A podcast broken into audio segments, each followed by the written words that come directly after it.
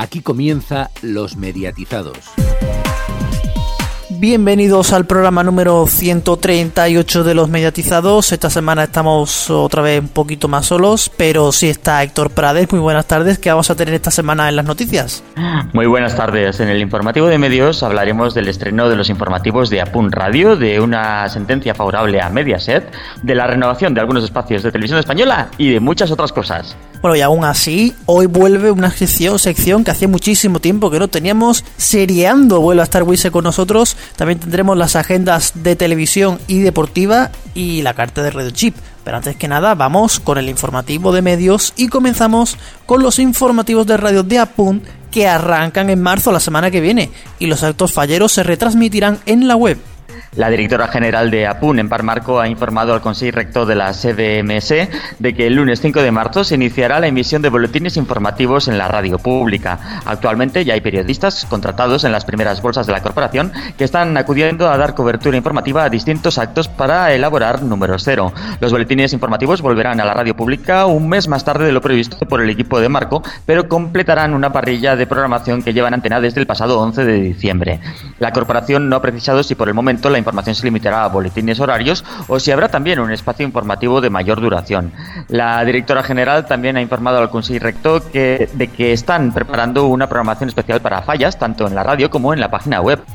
La Crida, acto inaugural de la fiesta que se celebra este domingo, se retransmitirá en streaming. Lo mismo que ocurrirá con las mascletas y la crema. Daniel Gabela, nombrado director general de la SER, y Vicente Argudo será el nuevo responsable de las musicales. Según ha anunciado en un comunicado Prisa, Daniel Gabela es desde este martes el nuevo director general de la organización. Sucede en el cargo a Vicente Jiménez, que asume la dirección y coordinación de los contenidos de las emisoras latinoamericanas de Prisa Radio. Por su parte, Vicente Argudo será el responsable de las cadenas musicales de la SER. Daniel Gabela fue nombrado director de la SER entre el 94 y 2001 y más tarde director general de la SER Unión Radio de 2001 a 2006 con responsabilidad directa en el área de contenidos. En este periodo la cadena pasó de 2,8 a 5,7 millones de oyentes, récord vigente de la radio, y todos sus programas se situaron como líderes de audiencia las 24 horas del día. Dejaría la posición en 2006 para formar parte de la directiva de 4 y CNN Plus, donde permanecería hasta 2010. Por su parte, Vicente Argudo fue cofundador de la primera radio musical online en España, Scanner FM, en la cual esta radio de música indie fue galardonada a su vez en 2005 con un premio Ondas al mejor tratamiento informativo por la cobertura del Festival Primavera Sound de Barcelona. Desde 2006 a 2015 fue Chief eh, Digital, Officer en Prisa Radio España, dirigiendo la, la estrategia digital de medios musicales como los40.com. En 2008 lideró un importante relanzamiento del portal YesFM, ofreciendo un catálogo de más de 4 millones de canciones, cerca de 10.000 videoclips y una de las primeras redes sociales en España. Años más tarde, con el nacimiento de las nuevas plataformas, lideró la adopción de las redes sociales como vehículo natural para la comunicación de la radio con sus oyentes y creó las primeras aplicaciones móviles para las radios musicales de prisa. El Tribunal Supremo da la razón a Mediaset y avala el uso de nuevas técnicas publicitarias en programas de entretenimiento no deportivos. La Sala Tercera del Contencioso Administrativo del Tribunal Supremo ha dictado una sentencia que permite el uso de nuevas técnicas publicitarias televisivas sobre impresiones y transparencias publicitarias en programas de entretenimiento y no solo deportivos, como muy bien decías, siempre que sea como tránsito entre la publicidad y el contenido editorial de los programas, que no lo interrumpan, que se identifique claramente y que se diferencie por mecanismos acústicos y ópticos. El tribunal anula una sanción de 460.840 euros que impuso la Comisión Comisión Nacional de la Competencia a Mediaset por el uso de estas técnicas publicitarias en distintos programas de una de sus cadenas de televisión. La sala considera que incluir una sobreimpresión publicitaria sobre el fondo del programa una vez finalizado el bloque publicitario y antes del inicio del programa o la finalización del mismo, constituye una forma de tránsito entre el contenido editorial del programa y el bloque publicitario que no está prohibido y que será lícito siempre que se identifique claramente que se trata de publicidad, que el mensaje comercial se diferencia claramente del programa por mecanismos acústicos y ópticos y que no se interrumpa el contenido editorial del mismo. Radio Televisión Española vuelve a cerrar con superávit por segundo año consecutivo. Radio Televisión Española cerró el 2017 con un resultado positivo de 25 millones de euros. El aumento de los ingresos, especialmente los de origen comercial y la contención en los objetivos de gasto, le permitieron arrojar números negros por segundo año consecutivo. En 2016, primer ejercicio sin déficit desde 2009, se alcanzó un superávit de 800.000 euros.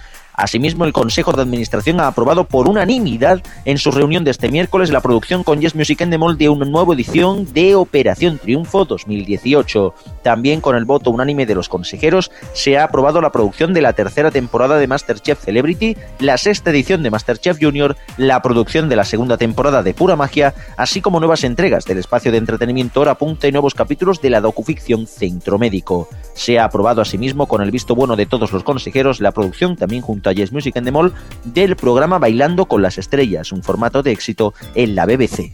La Fórmula 1 lanza su propia televisión online. Así es, nace F1 TV, la nueva televisión online por streaming que estará disponible desde el comienzo de esta temporada 2018 para Alemania, Francia, Estados Unidos, México, Bélgica, Austria, Hungría y muchos otros de América Latina por entre 8 y 12 eh, dólares al mes. F1 TV no estará disponible en España por el contrato de exclusividad de Movistar las tres próximas temporadas. Estará disponible en cuatro idiomas diferentes, inglés, francés, alemán y español de Latinoamérica. Y desde un principio solo será accesible por ordenador, escritorio y web y en aplicaciones móviles y aplicaciones de televisión que se implementarán a través de Amazon, Apple y Android, permitiendo a los usuarios ver en una variedad de dispositivos diferentes sin coste adicional. Telefónica y Orange firman un nuevo acuerdo comercial de acceso mayorista a la red de fibra de Telefónica. Con este acuerdo, Orange y Telefónica refuerzan su compromiso mutuo de mantener una relación mayorista intensa a largo plazo en las zonas donde Orange no tiene planificado desplegar su propia fibra. El acuerdo permite a Orange complementar su despliegue en curso y también disponer de una alternativa a sus acuerdos de coinversión con otros operadores. Este acuerdo redundará también en beneficio de los consumidores, que tendrán a su alcance una mejora de cobertura y de alternativas en redes de nueva generación en el ámbito nacional y por consiguiente una mayor y más rápida disponibilidad de los servicios asociados a la economía digital. Y seguimos con Telefónica que lanza Aura y lidera la integración de la inteligencia artificial en sus redes. Telefónica ha anunciado esta semana el lanzamiento de Aura, un asistente digital con inteligencia artificial incorporada que transformará la forma en que los clientes se relacionan con Telefónica y cómo gestionan su vida digital con la compañía. Podrán utilizar una primera versión de Aura en Argentina, Brasil, Chile, Alemania, España y Reino Unido. Ahora llegará inicialmente a los dispositivos de los clientes a través de una aplicación móvil y también a través de otros canales de terceros como Facebook, Google y Microsoft. Ahora llega a Argentina con mi Movistar, a Brasil con Meu Vivo Mais, en Reino Unido con O2 Ask y en España con Movistar Plus Habla, a través de aplicaciones propias de Telefónica que incluyen diferentes casos de uso. Los clientes podrán comunicarse con la red en tiempo real a través de múltiples canales y preguntar sobre su factura, los servicios contratados, el uso de datos y otros contenidos. Telefónica quiere así ofrecer a sus clientes una forma sencilla y natural de relacionarse con la compañía. Hasta aquí el informativo de medios. Más noticias en neo.es con dos es y en todas nuestras redes sociales, en Twitter arroba neotv y arroba los mediatizados, así como en nuestras respectivas cuentas de Facebook y en el canal de Telegram de los mediatizados.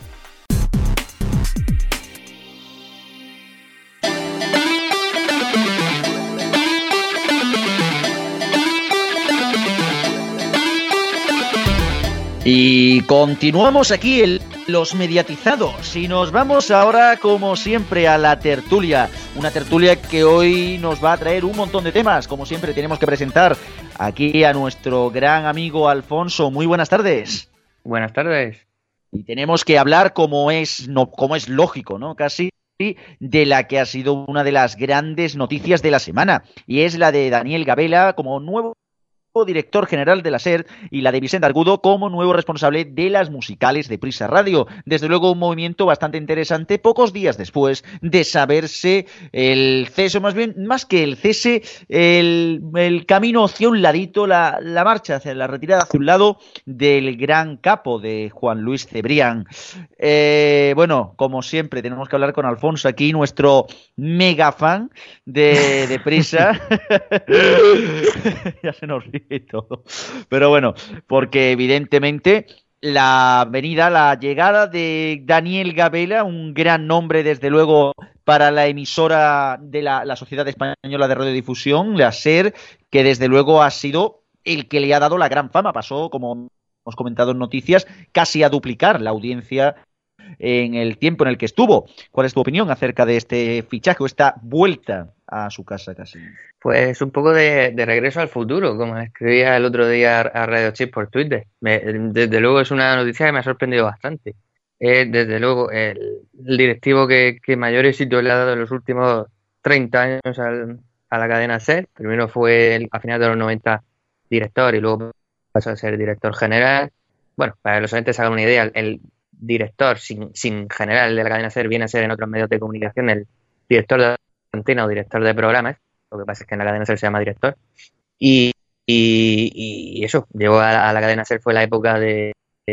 además, eh, le coincidió en esa época, sobre todo a principios de los 2000, con todo el tema del Prestige, luego el 11M, fueron circunstancias que también le dieron audiencia a la cadena SER en el tema de informativos, pero bueno, llegó a la tarde de la tercera posición a la primera, hora 25 que no era líder porque lo era la interna pasó a ser líder. Es decir, una época, eh, empezó la época dorada de la SER realmente, a ser líder de audiencia, eh, incluso las 24 horas del día 7 de, la semana.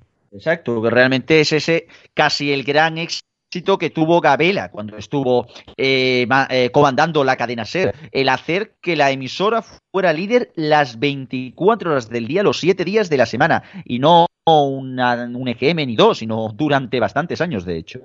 Sí, porque además eso se mantuvo así. Yo creo que el tema de, bueno, salvo alguna hora extraña de madrugada que pueda bailar en alguna EGM a lo mejor no lideraba, pero hasta, hasta el liderazgo de tiempo de juego en algunas ocasiones sábado o domingo, o incluso sábado y domingo en un EGM, pero hasta entonces la SER era mega líder de audiencia, se puede decir, porque lo era a todas horas. Eh, eh, es cierto que con Vicente Jiménez se había calmado bastante la cosa, es decir, recordemos que desde la salida de pues, la gente de deportes de la SER hubo bastante lío, luego los seres con todos los problemas económicos, y en los últimos años parecía que con Vicente Jiménez se había calmado la cosa, pero sin embargo se lo, llevan a Latinoamérica, que por cierto es un clásico en prisa, cuando se quitan a un directivo de medio, lo, lo mandan a Latinoamérica, a dirigir algo por allí. Exacto, sí, sí, sí, es como el último, el último paso ya antes de, echarte a la calle, que se lo digan a Jorge Flo, ¿no? Por poner un ejemplo. Luego también eh, quería comentar contigo, Alfonso, sobre Vicente Argudo. Es verdad que este es, bueno, no, no es nuevo, nuevo del todo dentro de la cúpula de prisa, porque sí que ha tenido ya cierta responsabilidad en los últimos años, pero sí que no es tan conocido para el gran público. ¿Qué crees que puede aportar Vicente a las emisoras? Hombre, yo tengo que reconocer que no es un hombre que conozca mucho, pero el tema de las musicales en prisa, eh, yo diría que está en crisis, porque los 40 eh, como cadena ha perdido bastante audiencia en los últimos 4 o 5 años, lo hemos comentado mucho en los programas de, de GM, Máxima FM va a cuesta bajo y sin frenos. M80 intenta reflotarse con una nueva programación, pero ya veremos. Cadena Dial sí que más o menos funciona, Radio Le también, pero bueno, que hay muchas las que cortar en las musicales de prisa y sobre todo encontrar un rumbo, eh, por un lado, una estabilidad a los 40, eh, que anda ya sea lo que en algún momento fue, y un rumbo a M80 y a Máxima FM. O sea que trabajo tiene este hombre por, por delante. Hombre, eso desde luego que sí. A ver, aquí yo realmente, ya que aquí no, no queréis entrar nadie, están todos como muy tímidos, como diciendo, no, no, no, no, dejad a Alfonso, que es el que sabe de verdad y el que puede dar aquí caña. así que seré yo quien entre y así también pues te, eh, te, vaya contestando alguna de las cosas. Por un lado, con el tema de Gabela, sí que es verdad que Daniel Gabela fue en su momento, en, aquellos años, sobre todo desde la compra, la adquisición de Antena 3 de radio por parte del grupo Prisa, fue el gran nombre de la emisora. Y luego, por otro lado, sí que también hay que decir, eh, también hay que decir, eso sí, que mm, esto de rescatar viejas glorias le puede funcionar como televisión española con OT o le, puedes, o le puede salir rana, como le salió a la Coca-Cola cuando decidió hacer la nueva Coca-Cola, que la tuvieron que retirar a los tres meses perdiendo una barbaridad de dinero. O sea, realmente va a ser la solución Daniel Gabela para la cadena SER y sobre todo va a ser la solución para que recupere la confianza que ha perdido por parte de mucha gente a pesar de que la cadena SER sigue siendo líder de audiencia?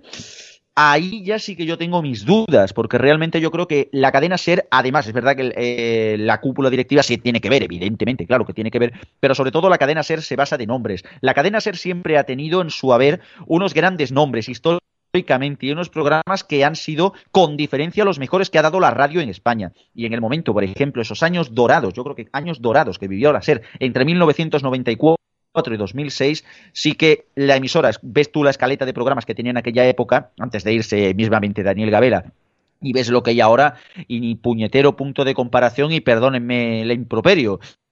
O sea, eh, para empezar, a mí me faltan ahí programas, incluso en horas, en las que mucha gente no confía, pero que realmente son horas que daban un cierto empaque. A mí el primer programa que se me viene a la mente, además de, eh, además de alguno tipo la gente del carrusel deportivo, como es normal y todo esto, incluso Iñaki Gabilón de no lo hoy por hoy, pero bueno, son cosas que difícilmente va a volver a repetirse. A mí, sobre todo, se me hace muy, se me hace, se me echa mucho de menos programas como, por ejemplo, el Si amanece nos vamos algo que era completamente diferente a lo que el resto de emisoras ofrecía, ofreciendo, eh, ofreciendo eh, perdón por la redundancia, eh, la, posibilidad también de la participación, véase en la parte de las preguntas o véase en la parte de los detectives, una, digamos así, un programa mucho más ameno para una franja horaria que seguramente muchos otros no recurrían. Eso por un lado. Luego, por otro lado, sí que también vemos que la emisora peca a lo mejor de no tener esa línea editorial un poco más contestataria a lo que venía siendo el poder eh, que sí que tenía, por ejemplo, en los años 2004, 2005 y 2006, donde de hecho ganó un Ondas y también se ganó la animadversión de cierto sector de la población, especialmente la gente eh, más eh, afín a Jiménez Los Santos o Pedro J. Ramírez en el mundo. Véase esa línea, esa línea conspiratoria contra el 11M, etcétera, etcétera, etcétera. Pero por otro lado, además de todo esto, yo sinceramente lo de el tema de la de Daniel Gabela sí que lo veo un poco impas y por otro lado eh, con el tema de las musicales que también la gente me lo está pidiendo por aquí, bueno, con el tema de las musicales podría decir muchas cosas, pero desde luego un tío que ha creado eh, más que ha creado, que ha supuestamente reflotado algo como YesFM, que no lo escucha ni el tato, pues mm, perdóname que perdona que sea escéptico, pero sinceramente creo yo que no, es el más capacitado para ponerse al frente de esto. ¿eh? Yo creo que no es el más capacitado. Recordemos que YesFM fue un producto que se creó a finales de 2008 en pleno, más que en plena explosión, en, en pleno nacimiento de plataformas como Spotify o Deezer. YesFM fue la contestación por parte de España y aquello quedó en nada, quedó en nada, lo compró prisa con el tiempo, gastándose un dineral, y como si quieres arroz catalín. O sea, no sirvió para absolutamente nada. Nadie usaba YesFM. Absolutamente nadie. De hecho, más bien era un coñazo, sobre todo por coger y querer meterte las emisoras a través del player de YesFM, el cual era un caos. La verdad que era un caos. ¿Sirve esto para coger y que Vicente, eh, Argudo eh, se pueda coger y se, eh, y se pueda ganar el puesto de dirigir seis emisoras musicales que desde luego ahora mismo están necesitadas como el comer de alguien que les coge y les lleve una dirección y les lleve por el buen camino eh, para su vida de audiencias y sobre todo para, para ganarse a ese público que han perdido. Servidor piensa que no.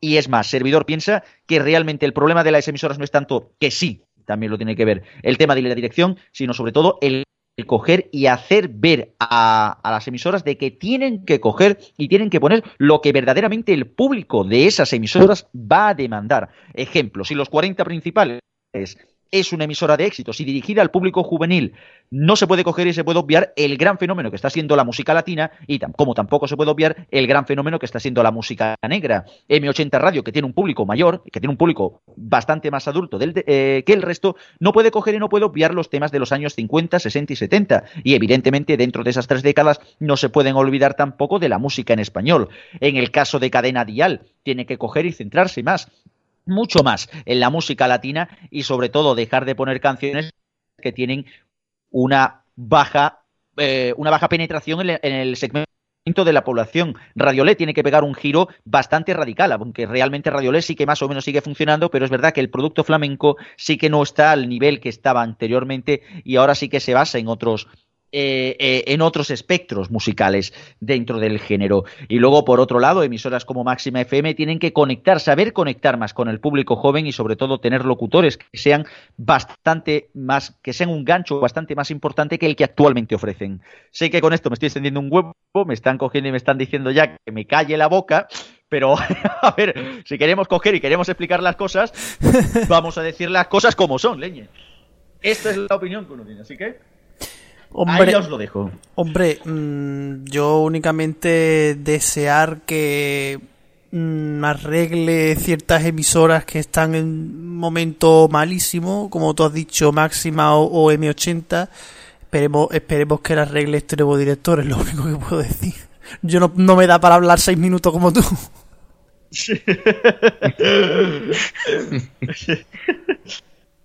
Es que, hombre, cuando uno más o menos conoce esto, también se, se puede explayar. Hombre, con, con este speech de Cristian me ha dado tiempo hasta subir desde la redacción, ¿eh? O sea que... y espera que viene más. Qué barbaridad, pero bueno, espera la publicidad. Exacta, exactamente, que todavía nos queda más, ¿eh? Pero bueno, bueno, sí que es verdad que, vamos, no sé si Antonio tienes algo más que comentar, si tenéis algo más que comentar al respecto de lo de, eh, de lo de las emisoras musicales, sobre todo, que es lo que veo ahí que está un poquito más candente.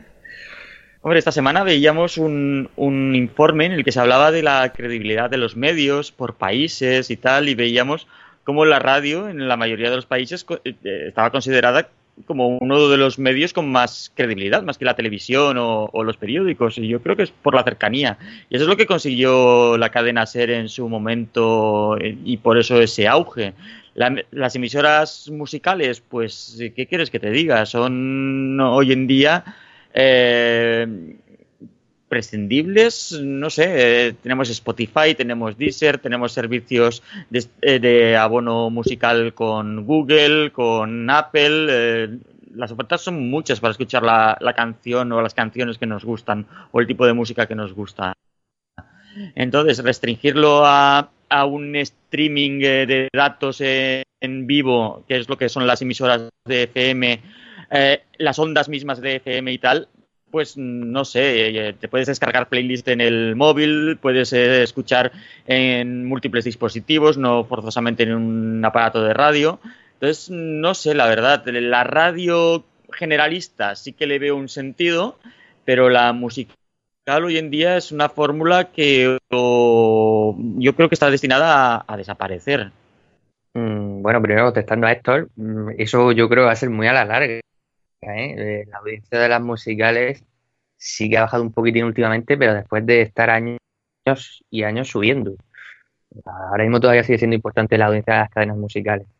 Y yo lo que quería añadir aparte era que, yo creo que Daniel Gavila y, y Vicente y Vicente, perdón, eh, el de las musicales, el nuevo directivo de las musicales, tienen dos misiones bastante distintas.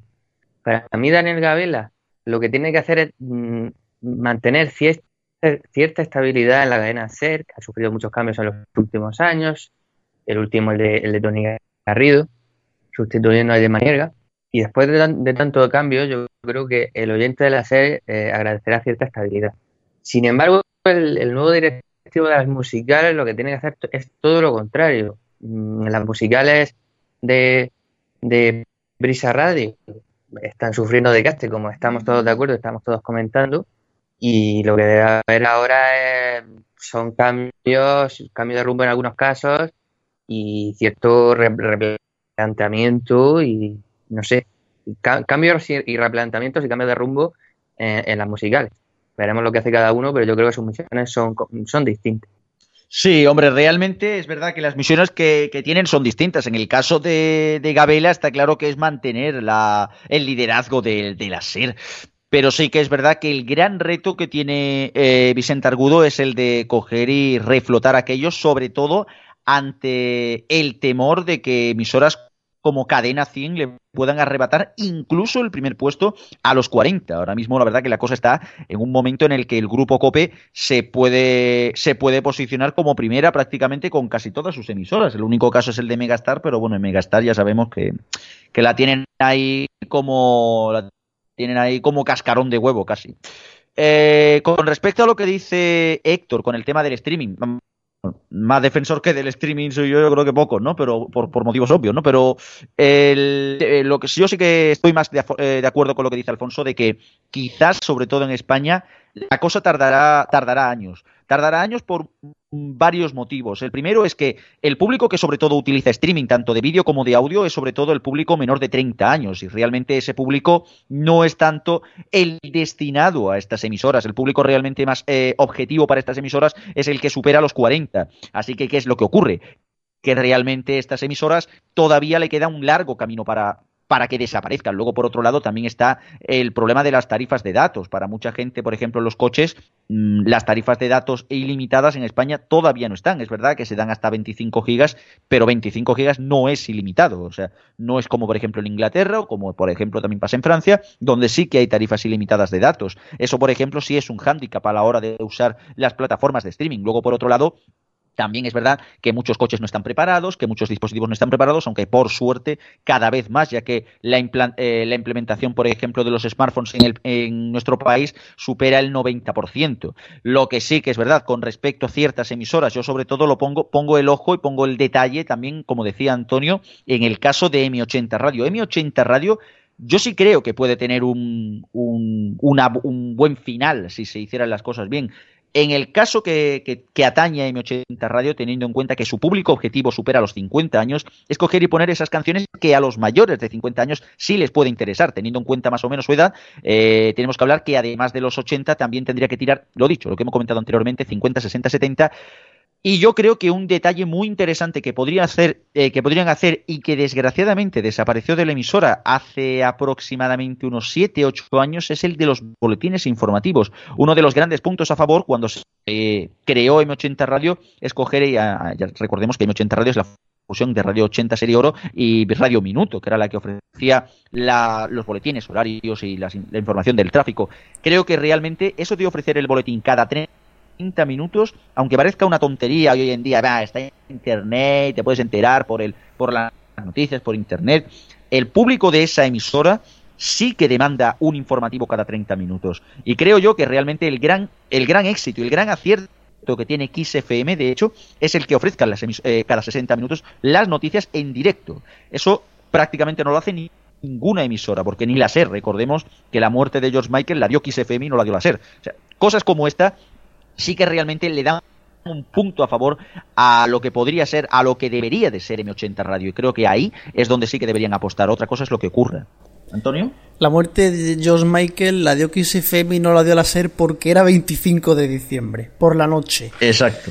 Eh, y bueno, sí, boletines sí, y, pero tanto como a los 50 y los 60 para que suenen M80, tanto, no, pero los 70 sí. Yo creo, yo creo que sí, los 60 realmente sí han dejado eh, muchas canciones que seguramente la gente que, es público objetivo de la emisora le gustará. Desde luego yo creo que es más acertado que el coger y poner canciones alternativas. ¿eh? Bueno, pero esto desde luego es un tema que tendremos que hablar durante bastante tiempo. Veremos en los próximos EGM que estamos ya deseando de que sea el siguiente, pero ahora lo que toca es que nos vayamos un momentito a publicidad y después continuamos con más temas aquí en Los Mediatizados. Hasta ahora. Neo se renueva. Un cambio estético que vendrá acompañado de nuevas secciones, adaptativo a PC, smartphone o tablet, y con una imagen más moderna. Pero sobre todo, manteniendo nuestros principios, informar sobre toda la oferta de los diferentes operadores de España y de la televisión de pago, de forma objetiva, contando lo que interesa. Y además, nos abriremos a nuevos campos entre otros, radio y series de televisión. Seguiremos ofreciendo nuestra revista mensual en PDF y como siempre seguiremos también trabajando en colaboración con el equipo de los mediatizados. Una forma diferente para estar informado estés donde estés. Neo.es. Descubre la nueva Neo ya. Los mediatizados.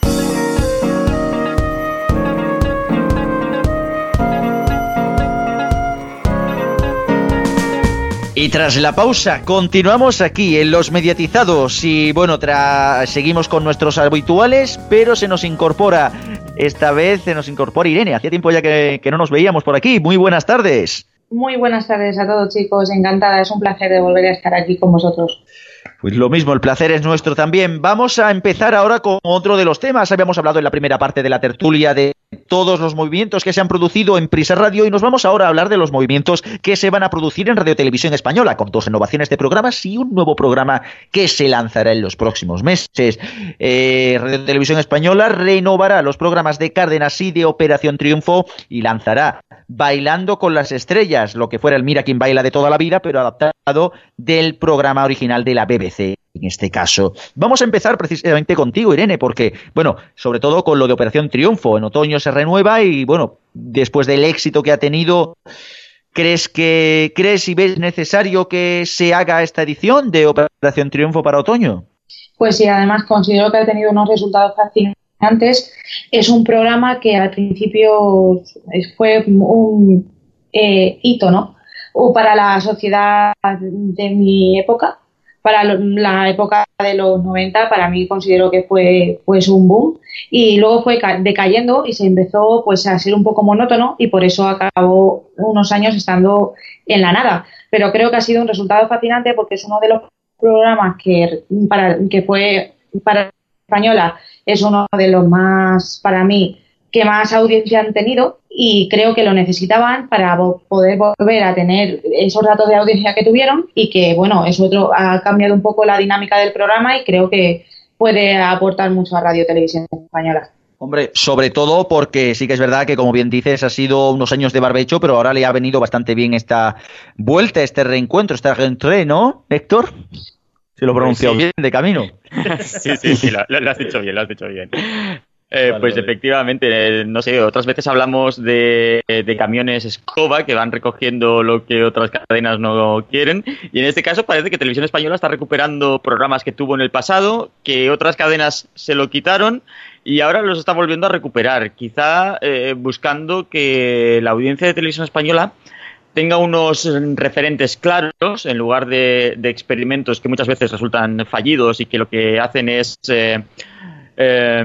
no sé, que no se tenga una imagen clara de lo que es televisión española. Y con estos programas, eh, con Operación Triunfo, con el nuevo Mira quién baila, adaptado ahora del original de la BBC, pues lo que se intenta es que esa audiencia tenga claro qué tipo de programas son los que va a encontrar en televisión española. Eh, vamos a ver muchos talent. Eh, ya tenemos también eh, los maestros de la costura, tenemos Masterchef, se nos incorporan los cantantes con Operación Triunfo de nuevo y la verdad es que estamos viendo una televisión española que está apostando mucho por programas de una factura, yo diría que media alta, y es una televisión española que no tiene ingresos publicitarios, al menos no fuera del, patrocinio cultural. Entonces, es, sorprende un poco eh, estas decisiones de, apostar por este tipo de programas que atraen a mucha audiencia, pero que después no se le saca un rédito económico. Sí, pero si, si miramos en el carácter cultural, eh, nos basamos en que, bueno, muchos artistas de los que han salido de Operación Triunfo, aunque pueda ser tu gusto o no, diferamos en gustos, considero que eh, han sido grandes artistas los que han salido y que hoy por hoy son los que los conocidos internacionalmente, muchos de ellos. Entonces, creo que a nivel cultural puede seguir relanzando a esos artistas y que bueno, que la música siga siendo una parte de la cultura española. Eh, bueno, a, pesar de esto, Alfonso, me vais a perdonar, pero es que Alfonso se ha quedado ahí con eh, lo que se nos denomina aquí entre nuestro círculo un Rubén. Pero bueno, Alfonso, tú que tenías que hablar algo, ¿verdad? sí, sí, bueno. Eh, nada, simplemente añadir que, bueno, para empezar, que Televisión Española vuelva a estar en el mapa, como dice, como he dicho un poco en los últimos programas, porque vuelve a ser una cadena que la gente tiene en cuenta eh, porque eh, llevaba unos años un poco escondida, que nadie tenía referencias claras y parece que por fin hay unos tiene unos programas de los que presumir. El está el tema por una parte de algunos discuten se tenía que haber dado más descanso Operación Triunfo. Pues puede ser, no digo yo que no, pero bueno, desde febrero que ha terminado hasta septiembre, final de septiembre o principios de octubre que empieza la nueva edición, pues ha pasado un tiempo. No va a tener, no nos engañemos, el mismo éxito de esta primera nueva edición de, Operación Triunfo, porque siempre la edición que sigue después de, de, una tan exitosa es difícil que repita éxito, pero aún así puede tener una audiencia importante. Y luego, pues lo que decís, se vuelve otro talent show como el, el Mira quién baila este del Bailando con las Estrellas ahora de, la BBC, eh, las Masterchef que siguen triunfando. Mm, yo el tema del maestro de costuras creo que no va a tener tanto éxito y bueno, no, no está mal de audiencia, pero bueno, no creo yo que repita nuevas ediciones. Pero bueno, aún así, a televisión española le, le van saliendo las cosas bien en los últimos meses y, bueno, y parece que tiene un plan de futuro, cosa que antes parecía que no tenía.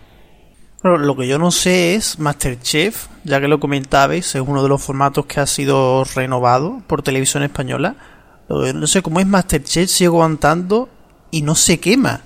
Porque debatimos si es conveniente hacer un nuevo OT cuando acabamos de salir otro, pero al fin y al cabo va a haber un OT por temporada. Masterchef hay tres. Masterchef tenemos el Masterchef bueno, digamos, el de famosos y el de niños. O sea, son tres Masterchef por, por año. Y sigue teniendo éxito. Eso, eso desde luego daría para, para casi un debate propio, ¿no? Porque mira que lleva años Masterchef, mira que lleva ediciones y sigue siendo líder de audiencia. Es impresionante, desde luego. Como también me impresiona, aunque por otro sentido, el que Cárdenas sí que le vayan a dar continuidad. Aquí te lo dejo a ti, Alfonso, ya que, Antonio, perdón, ya que estás aquí con, esto, ya que eres el último que ha hablado. Opinión, por favor. ¿Por qué? ¿Por qué, señor? ¿Por qué, señor? Porque sigue hasta junio. Lo han renovado hasta junio. En junio ya veremos. Tendrán que hacer balance de toda esta temporada, pero. No sé, ¿eh? No sé qué pasará en junio, ¿eh? Es que, claro, llegado a un punto, eh, le saldría casi mejor poner una carta de ajuste, esos 40 minutos. Me tampoco tampoco es tan eh, mala audiencia según el según el día. Lo que da es mala imagen. Eso sí. Y las críticas por el, por el horario de que empiecen los programas a las 11 menos cuarto de la noche. Una final de OT que se sabía que se iba a alargar y empezó a las 11 menos 20 de la noche. Eh, por ahí también se dan muchas, muchas críticas a televisión española. No solo por, la, por el personaje me vas a perdonar, Héctor, deja de escribir notitas que esas cosas son tertulias. Leñe. A ver, te veo con ganas de hablar, venga, adelante. yo lo de Cárdenas es que no, no, no, lo acabo de entender. Es un programa que no, no tiene ni chicha ni limona, ¿vale? Es un programa muy plano, diría yo. Y no sé, ¿quién, ¿quién, puede presentar ese tramo horario en televisión española la próxima temporada? No sé si volverán a renovar a Cárdenas o si van a realizar algún fichaje, se rumoreaba, o yo apunto también a ver si va a ser Alfonso Arús, que también está relacionado, tiene cierto parentesco con, con Cárdenas, creo que era su, su cuñado. Entonces, sí, sí, sí, el cuñado, el cuñado y quien lo enchufó allí en Radio Barcelona hace ya como unos 30 años. Eh, exacto, entonces ahora, ahora que Arus va a dejar Buit TV, que se, deja el Arusitis, no por decisión propia, sino por decisiones de la cadena, quién sabe, se, especulaba que Arus podría ir a una televisión nacional, decían que si cuatro, la sexta, y si nos sorprenden y finalmente es televisión española y es a diario y en esa franja horaria, ya veremos. Pero la cosa, y aquí sí que te lo quiero preguntar, a ver, si Arus también echa un poquito el freno en el Arus City si se va de Buit TV, es también principalmente porque el programa lo, lo, están reduciendo bastante, o sea, ya lo han reducido una hora, Buit TV está en un momento de horas bajísimas, no lo peor, lo siguiente, pero a ver, si me cojo y me voy de una emisora donde me dan tres horas de programa a presentar un programa de 35 minutos, ¿no es un poco extraño? ¿No es un poco absurdo, de hecho? No sé, a lo mejor le dan una tira diaria y algún prime, o no sé. Todo es cuestión de negociar con la cadena y también que TV lleva 16 años haciendo el mismo programa. No digo yo que esté cansado, pero a lo mejor también le apetece cambiar un poco. Recordemos también, por cierto, así antes de que entres Alfonso, de que, de que Alfonso Arús sí que compaginó hace ya años, creo recordar que fue en 2005, cuando compaginó el Arusitis con aquel tag tan agustito. Pero bueno, no, que no salió desde luego nada bien. Pero bueno, Alfonso. Pues esa era una de las cosas que iba a decir, que ya, ya presentó Alfonso Arús un late night en, en televisión española sin que acabara de cuajar. El caso es que era un programa bastante entretenido, pero la gente no, no lo acabó de, ver. Y por otra parte, bueno, lo que estáis comentando de la posibilidad de la llegada de Alfonso Arbus a, a, la 1, yo veo una dificultad de tiempo, en el sentido de que Cárdenas, estamos en febrero, bueno, estamos ya en marzo, mejor dicho, comenzando marzo, pero Cárdenas como mínimo va a estar hasta junio. Va a estar no sé, hasta septiembre, como quien dice Alfonso Arús sin hacer programa, pues no creo. Yo creo que su incorporación será alguna privada. Se dice que la sexta. Yo lo de la sexta creo que podría ser, ya se lleva rumoreando tiempo.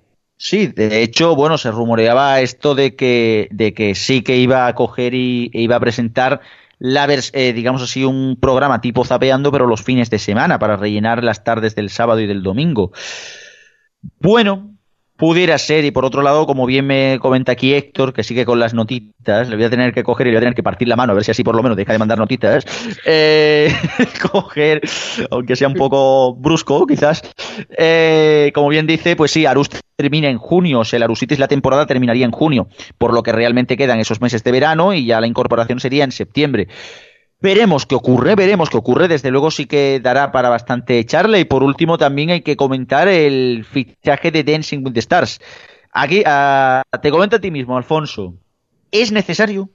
Bueno, es un programa que, oye, que tuvo su, cierto éxito en, televisión española, incluso después tuvo su cierto éxito en Telecinco, que no fuese tanto.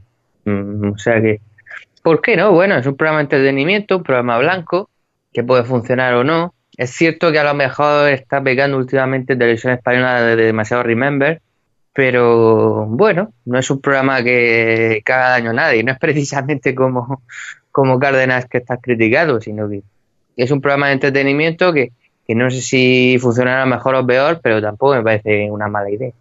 A ver, ahora, una ronda rápida que os hago los cuatro antes de despedirnos. Alfonso, ¿crees que funcionará el programa Bailando con las Estrellas? Yo creo que sí funcionará. Irene, ¿crees que funcionará eh, bailando con las estrellas? Porque sí. Héctor. Yo creo que dependerá mucho del casting, pero creo que sí. Antonio. Sí. Pues bueno, yo creo que no va a funcionar, más que nada también por llevar la contraria y porque eh, no sé, no tengo yo muy claro de que esto vaya a funcionar siempre el Remember, pero bueno, el tiempo lo dirá. Lo que sí que eso nos acaba ya es el tiempo y bueno, turno para despedir a Irene. Muchas gracias por estar aquí con nosotros. Muy buenas noches, chicos. Hasta la próxima. Y bueno, y nos quedamos ahora con las agendas.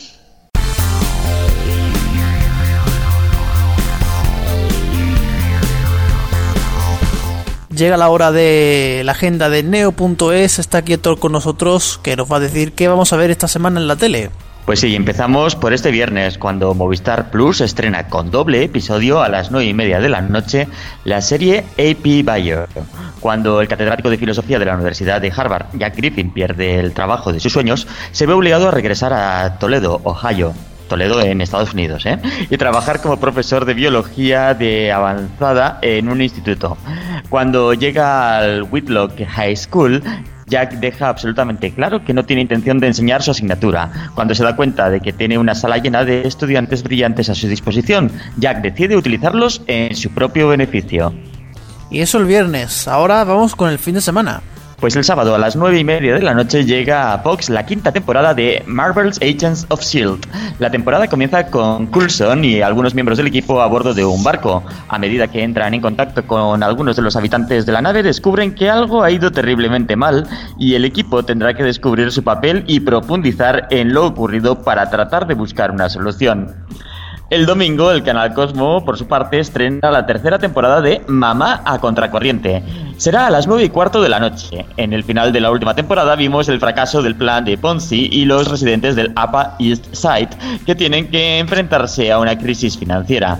Ahora Candace se muda con Jill y Andy. Jill se ve obligada a compartir su cotidianidad con la irritante suegra y además tiene que hacer frente a la adolescencia en ciernes de sus hijas. Mientras tanto, Andy se enrolla demasiado con el comité del colegio de los niños. Brooke no consigue incrementar su imperio comercial y Lex sigue con su plan de ir a Marte. Por su parte, Paramount Channel celebra la entrega de los Oscars eh, con un día de cine, ya que desde las 9 de la mañana emitirá películas galardonadas en anteriores ediciones. El especial arrancará con Quién engañó a Roger Rabbit, seguirá con En el estanque dorado, protagonizada por Catherine Hepburn, y al final de la mañana podremos ver Cinema Paradiso. Por la tarde se emitirá Paseando a Miss Daisy, una de las mejores películas de los 90, y el broche de oro lo pondrá la exitosa Dirty Dancing. Y ya que estamos con los Oscar, Movistar Plus emitirá la ceremonia de entrega de los Oscar que tendrá lugar la noche del domingo al lunes en el Dolby Theatre de Los Ángeles. El humorista estadounidense Jimmy Kimmel repetirá como maestro de ceremonias, mientras que Gemma Nierga será la encargada de conducir la programación especial que comenzará el domingo a las once y media de la noche y que se prolongará hasta el lunes a las cinco y media de la madrugada. Acompañarán a Nierga en el plató el actor Carlos Areces, la especialista en cine Isabel Vázquez, la experta en redes sociales Elena Neira y Anabel Vázquez, que analizará los estilismos de la alfombra roja. En Los Ángeles seguirán el evento al pie de la alfombra roja Cristina Teva y Guy de Mulder. Y un avance de la semana que viene porque hay más cosas. Efectivamente, y es que D-Max desvela la verdadera historia de Pablo Escobar a partir de este próximo lunes, ya que a las diez y media de la noche llega con doble episodio Escobar al descubierto, que contará con el testimonio de Juan Pablo Escobar, hijo de Pablo Escobar Gavidia, y de su viuda Tata, entre otros, así como con imágenes y vídeos inéditos. Una semana después, el lunes 12 de marzo, será el turno de Los Millones de Escobar, serie compuesta por seis episodios que podrá verse durante tres lunes consecutivos en una doble entrega y que el paradero en el que se encuentra la fortuna del narcotraficante. Para ello contará con dos exoficiales de inteligencia estadounidense eh, entrenados por la CIA que se encargarán de visitar los lugares en los que Pablo Escobar forjó su leyenda y en los que podrían estar escondidos sus millones. Y el martes llega a HBO España la quinta temporada de Vikingos. Entre los nuevos personajes de la nueva temporada destaca el papel de Jonathan Rhys Meyers, que interpreta a un obispo guerrero, una figura precursora de los guerreros templarios. Se trataba de personas absolutamente religiosas, pero se ponían una armadura y se lanzaban a luchar. Creían a ciegas en los valores cristianos y en su mensaje, pero en el campo de batalla enloquecían, según asegura el creador de la serie Michael Hurst, que repite colaboración con Rhys Meyers tras los Tudor. Pues muchas gracias Héctor, hasta la semana que viene. Hasta la semana que viene. Y ahora Alfonso nos trae una semana más la agenda deportiva. Llegamos a la jornada 27 del Campeonato Nacional de Liga. El sábado a las 9 menos cuarto tenemos un Real Madrid Getafe Movistar partidazo, pero sin duda el verdadero partidazo será el que se juegue el domingo a las 4 y cuarto. Barcelona Atlético de Madrid, primero contra segundo, que se podrá ver en Bin La Liga. El lunes quedan abiertos a las 9 de la noche el Celta Las Palmas en Gol. Y la segunda división llega a la jornada 29. Gol Televisa en abierto el viernes a las 9 de la noche el Oviedo Barcelona B y el sábado a las 4 de la tarde el Numancia Zaragoza. Queda para Movistar partidazo el mismo sábado a las 6 de la tarde el Osasuna Cádiz. Vamos ahora con el repaso al fútbol internacional. Empezamos con la Premier League, que el domingo a las 5 de la tarde vive un Manchester City Chelsea que televisa Movistar Fútbol, canal que también dará el lunes a las 9 de la noche el Crystal Palace Manchester United. En cuanto a la Bundesliga, con un Bayern de Múnich muy, muy líder, eh, visitará Freiburgo el domingo a las 6 de la tarde y lo televisa Multifútbol 2. Por otra parte, en la Serie A, donde se pelea entre Juve y Nápoles, tenemos el sábado a las 6 el Lazio Juventus en Bean Max 1. El mismo sábado a las 9 menos cuarto el Nápoles Roma en Bean Sport. Y el domingo a las 9 menos cuarto un clásico ya bastante descafinado ahora, un Milan Inter eh, también en Bean Sport. Y por último, en la Liga Francesa, el sábado a las 5 tenemos el Troyes PSG, que también televisa en el mismo canal, Bean Sport. Y nos vamos ahora con el polideportivo. Empezamos por la Euroliga, donde hay diversos partidos este jueves y viernes. Destacamos el viernes a las 9 de la noche el Real Madrid Fenerbahce que televisa cero. En cuanto a la CB, domingo a las 12 y media, juega el líder del Real Madrid que recibe el San Pablo de Burgos y televisa Movistar Deportes. Cero televisará por su parte el domingo a las 6 y media de Estudiantes Única. Por otra parte, NBA, ya sabéis, cada noche Movistar Deportes y, y cambiando de deporte de fútbol sala, el sábado a las 4 y cuarto se juega el Cartagena-Barcelona que televisa Teledeporte. Por último, la semana que viene un partido muy importante de Champions. Efectivamente, comienza la ronda de vuelta de octavos de final de Liga de Campeones y el primer español en jugar será el Real Madrid que juega en Francia contra el PSG y televisa el martes a las 9 de marzo Antena 3 y TV3. Y TV3, correcto. Pues muchas gracias Alfonso y hasta la semana que viene. Adiós. Los mediatizados.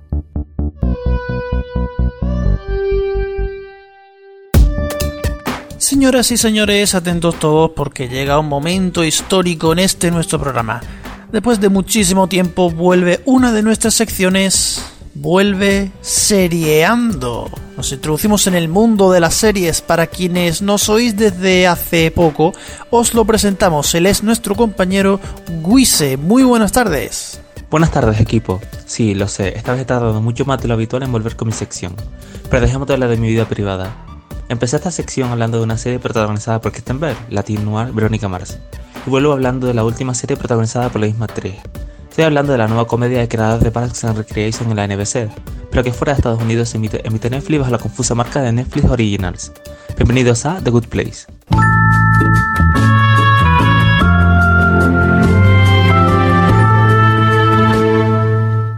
La serie comienza con Eleanor descubriendo que está muerta y que ha llegado al lado bueno, es decir, el lugar donde van las buenas personas. Este barrio está diseñado por el personaje de Michael, que se convertirá en los primeros episodios en una especie de guía en este nuevo entorno junto a Janet, una serie con aspecto humano que siempre aporta una, una buena dosis de humor a las escenas de la serie. Una de las primeras dudas que tiene, como es comprensible, es saber cómo ha muerto. Bien, pues estabas en el aparcamiento del supermercado. Se te cayó una botella de algo llamado Margarita Mix para chicas solitarias y cuando te agachaste a recogerla, una larga columna de carritos de la compra que volvían a la zona de recogida de carritos se desbocó y te atropelló de lleno. Uf, así es como he muerto. No, perdona, aún hay más. Lograste agarrarte a la columna de carritos de la compra, pero esta salió derecha a la calle donde te atropelló y mató un camión publicitario que anunciaba una píldora para la disfunción eréctil llamada tiesamicina. Lo curioso es que el primer sanitario que llegó era un exnovio tuyo. Después de enseñar el barrio, Eleanor descubre que allí también viven las almas gemelas de todos los residentes. Una vez en su casa, Michael le presenta a Chidi, su alma gemela, profesor de ética y filosofía moral. Eleanor, quiero que sepas que me he pasado toda la vida buscando verdades fundamentales sobre el universo, y ahora podemos aprender sobre ellas juntos, como almas gemelas. Es sobrecogedor. Chidi, estarás a mi lado pase lo que pase, ¿verdad? Por supuesto que sí. Prométemelo, Di. Prometo que nunca te traicionaré por razón alguna. Eleanor, te juro que nunca diré ni haré nada que te cause daño alguno. Bien.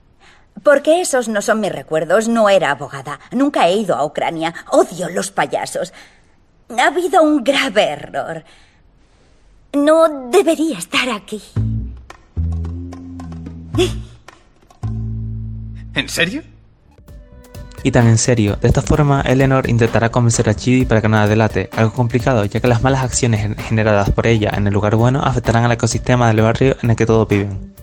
Es por ello por lo que esta expendedora telefónica de medicamentos que no funcionan para ancianos le pedirá a Chidi que le dé clase para ser una mejor persona en el lugar bueno. Esta serie tiene la virtud de no ser previsible y estar llena de cambios de guion claramente planeados desde el principio de la serie, por lo que no es una sitcom al uso, sino que los personajes y las tramas evolucionan constantemente al mismo ritmo que la serie. Desgraciadamente no voy a poder hablar de los personajes de Jiang Yu y Mimada Tahani para evitar hacer spoilers, pero estos dos personajes tendrán un peso importante en la serie junto a Chidi, Michael y Eleanor. Mi recomendación es que vean los tres primeros episodios de la serie, que duran 20 minutos cada uno, antes de decidir seguir viéndola o no. Esto se debe a que únicamente el piloto no permite terminar de apreciar las virtudes de esta comedia que acaba de finalizar su segunda temporada, siendo cada temporada únicamente de 13 episodios. Esto es algo fuera de lo común para una serie de network americana que evita que contenga los odiados episodios de relleno. Hasta aquí la sección, nos escuchamos muy pronto en Los Mediatizados.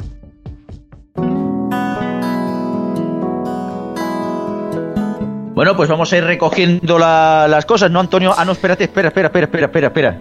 Que ya se nos olvidaba. Que tenemos carta de Radio Chips, ¿no? Sí, aquí está, vamos a escucharlo. Hola Antonio y hola a quienes estéis por ahí. El otro día se fue la señal de Radio Nacional de España por la mañana durante una hora y la verdad es que no tuvo mucho eco.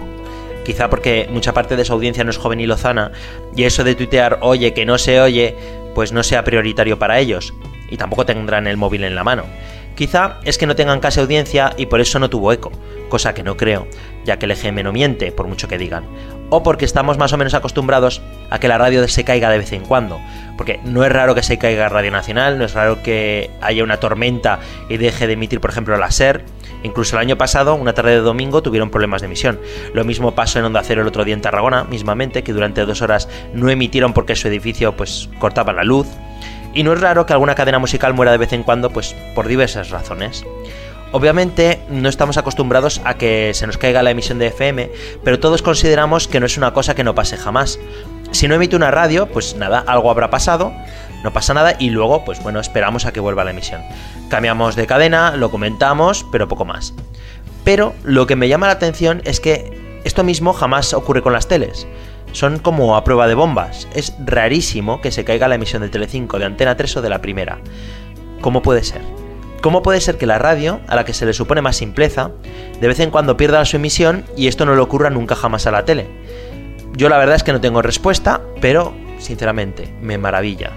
Si alguien sabe algo, pues que lo comente. Pero lo curioso es que la radio de vez en cuando pierde su señal y que la tele, pues eso, es a prueba de bombas. Y como decía la Bombi, ¿por qué será? Pues sí que ha tenido poca repercusión eso de Radio Nacional de España que me entero por ti, Radio Chief. Sí, sí, sí, sí, sí. Cuando has dicho lo del que será, me ha venido la canción esta de Ana Belén, ¿no? Con el uh, ¿qué será? ¿Qué será? Pues ah, sí, la verdad que la verdad, la verdad que sí, es bastante interesante eso. De que la, la tele no se caiga, pero la radio cada dos por tres. Pero vamos, que se cae todo, ¿eh? que también se cae el Facebook, también se cae el WhatsApp y se monta un cillo de narices. Estas cosas pasan y ya está. Se caen los WhatsApp cada 31 de diciembre. Exacto, los 31 de diciembre, magníficos. Bueno, pues vamos cerrando eso, vamos cerrando, vamos dando las gracias como cada semana a todas las emisoras que nos emiten, tanto en FM como online, sobre todo a Radio 4G y a RFC Radio, que es desde donde hacemos este programa. Pues sí, como siempre comentar que la música es Creative Commons y que la lista de las canciones aparece reflejadas en el podcast como cada semana. Y bueno, pues ya hasta aquí nuestro programa 138, uno menos para el EGM, ¿no? Uno menos, hasta la semana que viene. Adiós.